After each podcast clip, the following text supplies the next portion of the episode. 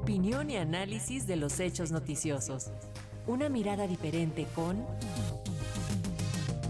Irene Levy. Ya es viernes y no nos podemos ir sin el comentario de la maestra Irene Levy, nuestra especialista en medios de comunicación y telecomunicaciones. Así que, adelante maestra, te escuchamos. ¿Cómo estás, querida Alexia? Pues sí, ya es viernes y con cafecito les platico de esta iniciativa que ya está por cuajar en, el, en la Cámara de Senadores, una iniciativa de reforma a la Ley Federal de Telecomunicaciones y Radiodifusión en lo relativo a las prórrogas en materia de radio y televisión, de estaciones de radio y canales de televisión. Es sabido que pues el espectro es caro, que las prórrogas pues históricamente las prórrogas una vez que se vencen las concesiones, pues se trata de cantidades importantes, siempre hay quejas por parte de los radiodifusores, pero bueno, ahora hay una iniciativa que ya es una, una minuta, que ya pasó, ya se aprobó el 8 de diciembre en la Cámara de Diputados, venía del Senado ya con la, la palomita y ahora regresó al Senado porque se le hicieron algunas modificaciones, pero esto está eh, ya muy platicado, tuvo 422 votos a favor en la Cámara de Diputados. ¿Y de qué se trata esta iniciativa? Bien, esto se trata de echarle la mano a los radiodifusores comerciales en cuanto a las prórrogas, disminuyendo los montos eh, que pagan por cada prórroga, pero no nada más esto, sino también existe una serie de artículos transitorios a través de los cuales, pues, si estos radiodifusores perdieron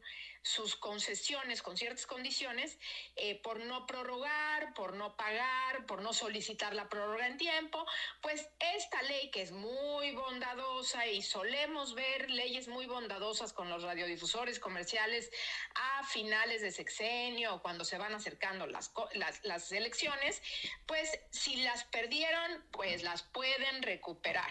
Así como lo oyen eh, eh, amigos de la audiencia, los radiodifusores que no pagaron o que no la solicitaron la prórroga podrían llegar y decir, oye, fíjate que siempre sí la quiero, aunque no la solicité a tiempo, y eh, o no pagué, pero ahora voy a pagar bajo el nuevo régimen que es eh, más eh, suave, más bondadoso con los radiodifusores. no se trata de mm, castigar a los radiodifusores. Sabemos que las condiciones en las que se encuentran eh, actualmente la industria de la radiodifusión, eh, todo este tema es, es, es difícil eh, porque pues las nuevas plataformas tecnológicas han venido a cambiar el pastel publicitario, pero bueno, se trata de una iniciativa que viola las facultades del Instituto Federal de Telecomunicaciones porque es él el que tiene la atribución de fijar las contraprestaciones y en esta en este texto legal lo que se le dice al instituto se le pone ya un número a través del cual o en el cual se tiene que basar para fijar las contraprestaciones de las prórrogas. Ya tenemos históricamente una resolución de la Corte. Eh, se recordarán ustedes de esta interconexión cero de Telmex eh, que fue eh, combatida en tribunales y la Corte dijo efectivamente es inconstitucional porque el legislador no puede decirle al instituto la cifra en la cual se tiene que basar para eh, fijar las condiciones y menos en este caso que ni siquiera hay un razonamiento de por qué esa cifra.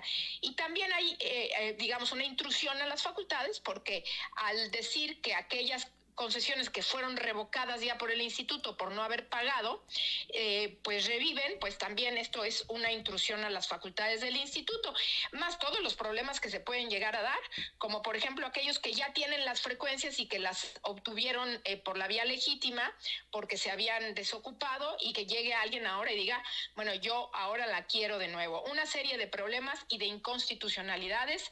La buena noticia es que el día de ayer el Consejo Consultivo del Instituto Federal de Telecomunicaciones resolvió incluir en su agenda este tema, así que ojalá pues se pronuncien y den una opinión sobre lo que está pasando en este caso. Pues eh, veremos qué sucede en, los, en las próximas semanas sobre este asunto, que es algo bastante importante y pues este sería mi comentario por hoy. Les deseo muy, muy bonito fin de semana. Muchísimas gracias, maestra. Te enviamos un fuerte abrazo. Vaya noticia. Pero bueno, seguiremos muy pendientes de todos estos temas. Que estés muy bien. Abrazo, querida Alexia.